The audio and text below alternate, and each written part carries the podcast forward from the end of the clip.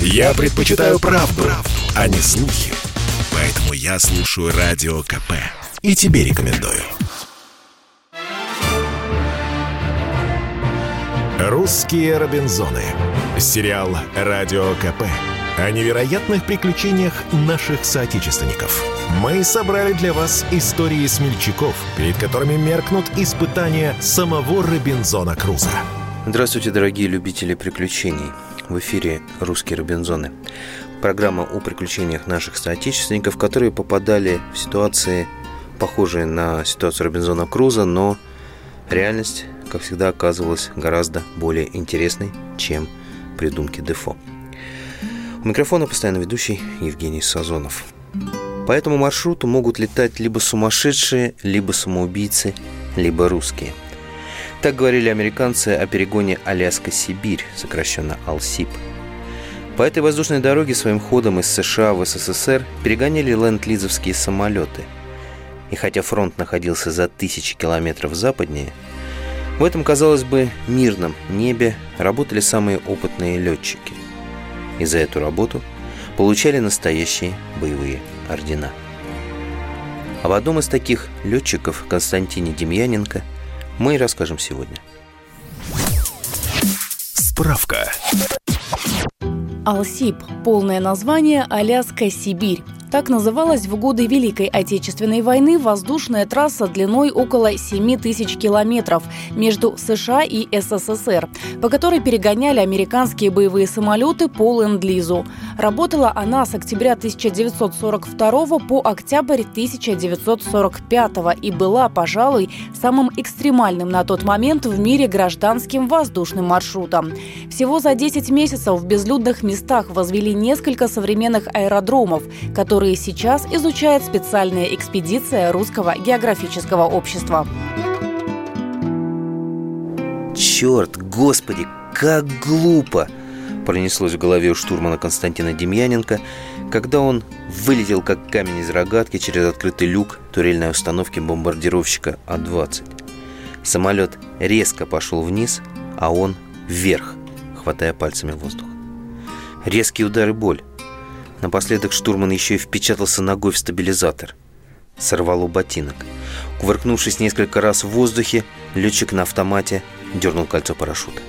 Опускаясь медленно в самую чащу Аляскинской тайги, где-то в районе Юкона, Демьяненко переводил взгляд с удаляющегося самолета на босую ногу и ругал себя, на чем свет стоит. Нет, ну как же глупо. Черт его дернул, увидев проблески солнца сквозь облака, открыть тот злосчастный люк, чтобы установить координаты. В тот самый момент пилот и сделал резкий маневр. Хватится его только на аэродроме. Пока наладится погода, пока начнут искать. В общем, шансов мало. Но как же глупо. Да еще в одном ботинке. С на Чукотку ленд-лизовские бомбардировщики А-20 «Бостон» доставляли советские экипажи из двух человек. Обычно они садились вместе в переднюю кабину, причем штурман находился чуть впереди летчика, в прозрачной носовой части. Но в тот день перегонялась особая партия самолетов, где в носу стояли четыре 20-миллиметровые пушки. В этом варианте Бостоны могли использоваться в качестве ночных истребителей дальней авиации или штурмовиков.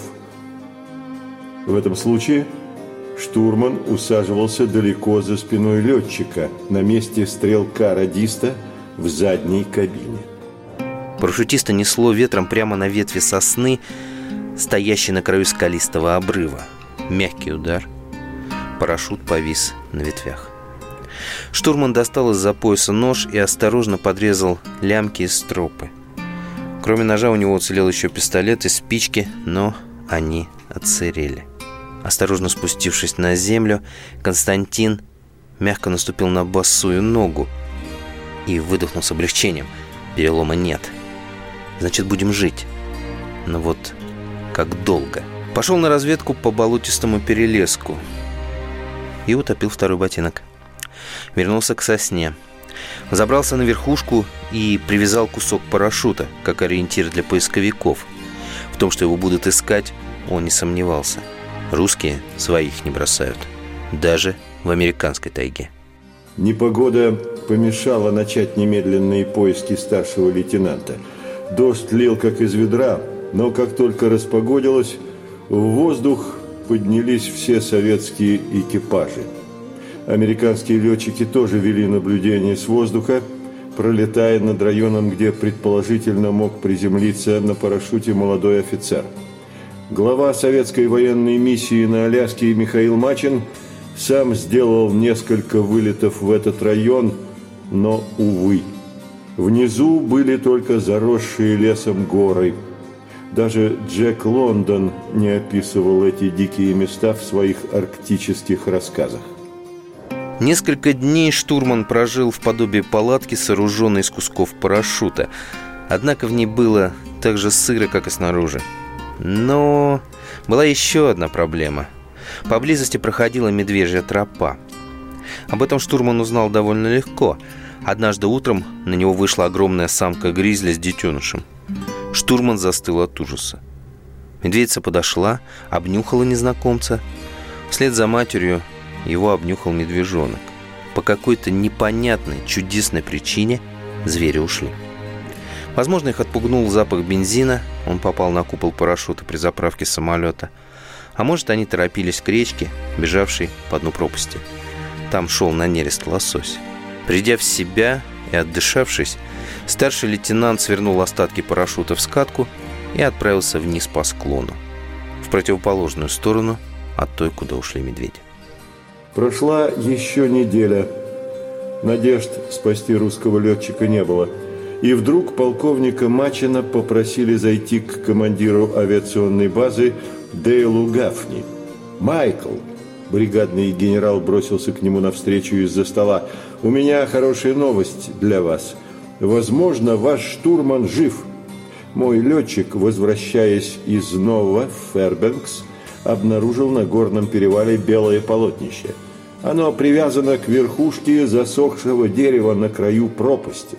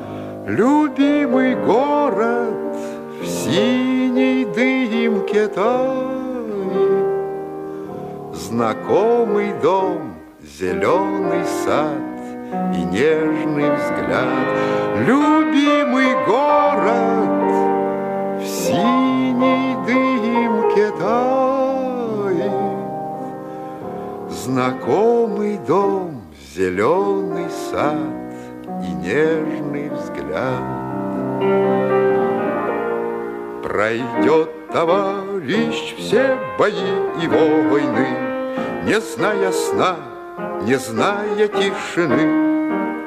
Любимый город может спать спокойно И видеть сны, и зеленеть среди весны.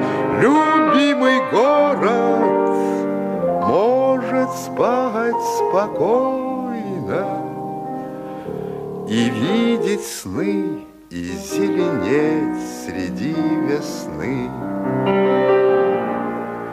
Когда ж домой товарищ мой вернется, За ним родные ветры прилетят. Любимый город другу улыбнется, Знакомый дом, зеленый сад, Веселый взгляд, любимый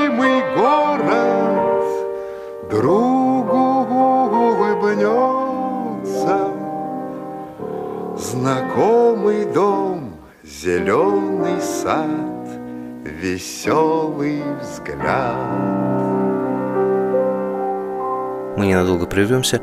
Напомню, что в эфире «Русские Робинзоны» и постоянно ведущий Евгений Сазонов. Сегодня рассказ об удивительных приключениях советского летчика Константина Демьяненко, который более месяца выживал в тайге на Аляске. Я слушаю Радио КП, потому что здесь самая проверенная и оперативная информация. И тебе рекомендую. «Русские Робинзоны». Сериал «Радио КП» о невероятных приключениях наших соотечественников. Мы собрали для вас истории смельчаков, перед которыми меркнут испытания самого Робинзона Круза. И снова здравствуйте, дорогие любители приключений. В эфире «Русские Робинзоны», постоянно ведущий Евгений Сазонов. И сегодня мы беседуем о удивительных приключениях советского летчика Константина Демьяненко, который перегонял самолеты по ленд-лизу, попал в тайгу на Аляске и целый месяц выживал в местах, где ну, действительно не ступала нога человека. Выйдя к реке, штурман построил плотик и поплыл вниз по течению. Он ошибочно думал, что вода вынесет его к людям, но на самом деле он уходил все дальше и дальше от обжитых мест. Через пару дней плот разбился о камни. Еды не было. Летчик питался незрелыми ягодами, похожими на малину и чернику. Ими он набил про запас все карманы. Однажды ему удалось подстрелить из пистолета птицу, похожую на дрозда. Но проглотить сырое птичье мясо Константин заставить себя так и не смог. Много раз над Робинзоном пролетали поисковые самолеты, но его не замечали в тайге. Зато медведи прекрасно знали, где человек и куда он идет. Вскоре штурман наткнулся еще на одного гризли в кустарнике на склоне сопки. Некоторое время они разглядывали друг друга через ветки. Старший лейтенант медленно достал пистолет и пальнул в сторону. Хотел просто напугать зверя. Зверь напугался. В другой раз произошла серьезная стычка с еще одной медведицей и ее взрослым сынком. Эта мамаша оказалась настолько агрессивной, что пришлось стрелять в упор – Пуля ранила медведицу в нос, и она с ревом скрылась в чаще. И слава богу, в пистолете у Демьяненко остался всего один патрон. Его он решил приберечь для себя. Михаил Мачин сам вылетел на поиски Демьяненко. Довольно быстро полковник увидел белый клок парашюта, привязанный к одинокому дереву недалеко от гребня хребта – из кабины Б-25 было видно, что хребет служил водоразделом. Одна река спускалась на юго-запад и уходила к Тихому океану, а по другому склону кружила речка поменьше, пробивая себе дорогу на север. Но куда подался Демьяненко? Прочесывая долины обеих рек, Михаил Григорьевич снижался так, что чуть не цеплял крылом отвесные скалы, но следов человека нигде не было видно. В последующие дни поиски продолжили другие экипажи, в том числе и американские, безрезультатно. В конец обессиленный штурман выбрался из прибрежного леска в долину, заросшую высокой травой. Пощупал. Сухая. Попробовал поджечь, но оцаревшие спички по-прежнему не загорались. Оставшиеся пять штук Константин вынул из коробка и положил под мышку. С мыслью «это последний шанс на спасение» он отключился. Когда проснулся, лицо и руки горели от укусов мошкары и комаров, но тепло тела сотворило чудо. Штурман достал спички из подмышки, чикнул одну из них, и она загорелась. Он поднес дрожащий огонек к сухому стебельку. Травинка вспыхнула. Огонь начал набирать силу. Мачин решил в последний раз пройтись вдоль долины и вдруг не поверил глазам. С земли поднимался сизый дымок. Летчик ушел на второй круг и спустился ниже. Внизу отчетливо был виден силуэт человека, лежащего посреди выжженной огнем площадки. Бомбардировщик сделал еще один разворот и снизился еще больше. С борта сбросили спальный мешок со съестными припасами, пистолетом с патронами. На новом заходе прилетела перчатка с запиской «Никуда не уходи, ешь понемногу, жди спасения». За штурманом пришел легкий гидросамолет, который сумел сесть на крохотное озерцо в полутора километрах от костров. Американцы быстро добрались до выжженной поляны и остановились в растерянности. Рядом с еще тлеющими углями лежал спальный мешок, остатки парашюта, но где же русский штурман? Оказалось, что Демьяненко пошел навстречу спасателям, и они разминулись в высокой траве. Когда американские пилоты искали его на поляне, наш летчик добрался до озерца, увидел гидросамолет и потерял сознание. Слух о спасении русского офицера, который почти месяц выживал в местах, где это в принципе невозможно, быстро разнесся по округе. Все, кто был свободен от работы, и даже эскимосы из ближайшего поселка побежали встречать спасательный гидросамолет, едва он показался над рекой. Штурмана осторожно вынесли из кабины на руках. Он был в отключке. Узнать Демьяненко невозможно. Так распухло его лицо от укусов комаров, что не открывались глаза. Михаил Мачин даже подумал, что это не его штурман, а кто-то другой. Придя в себя, парень с трудом разлепил глаза, нащупал обеими руками ладонь командира и молча прижал к своей груди. Говорить он не мог. Но и без слов было ясно, это наш, русский Робинзон. Справка. Трасса Алсип проходила над такими дикими местами, что пилоты частенько повторяли «вынужденная посадка или прыжок с парашютом – это 99-процентная смерть».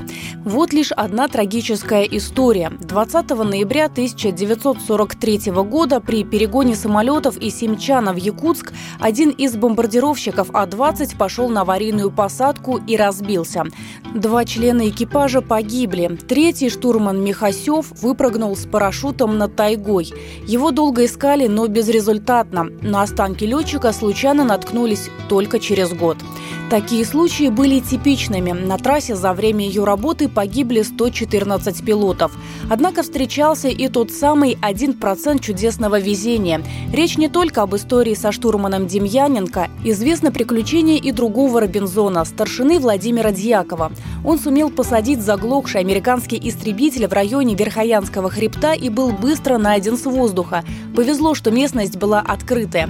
Однако прислать спасательный борт не было возможности. Удобная ровная площадка отсутствовала. Пришлось Дьякову ждать у самолета, когда к нему через горы пробьются местные охотники на оленях. Ожидание затянулось более чем на месяц. Все это время товарищи не оставляли летчика, сбрасывая все необходимое для выживания самолетов.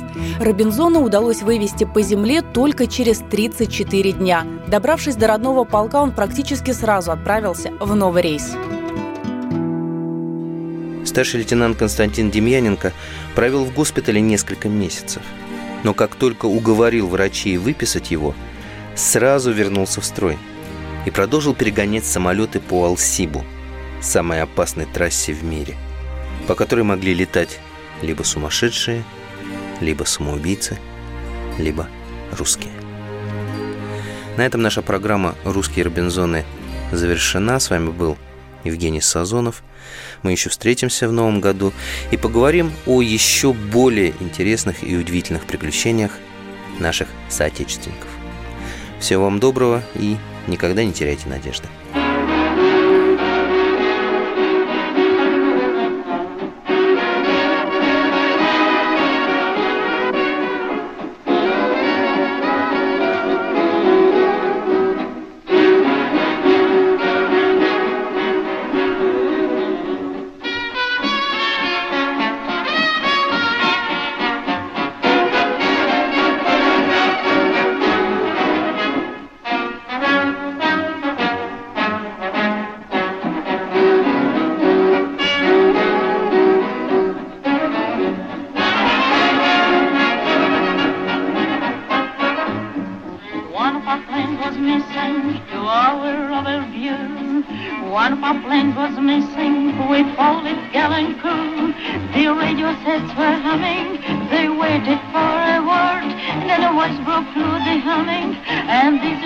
They heard coming in on a wing and a prayer. Coming in on a wing and a prayer. So there's some mortal gun, we can still carry on. Coming in on a wing and a prayer. Oh, what a show!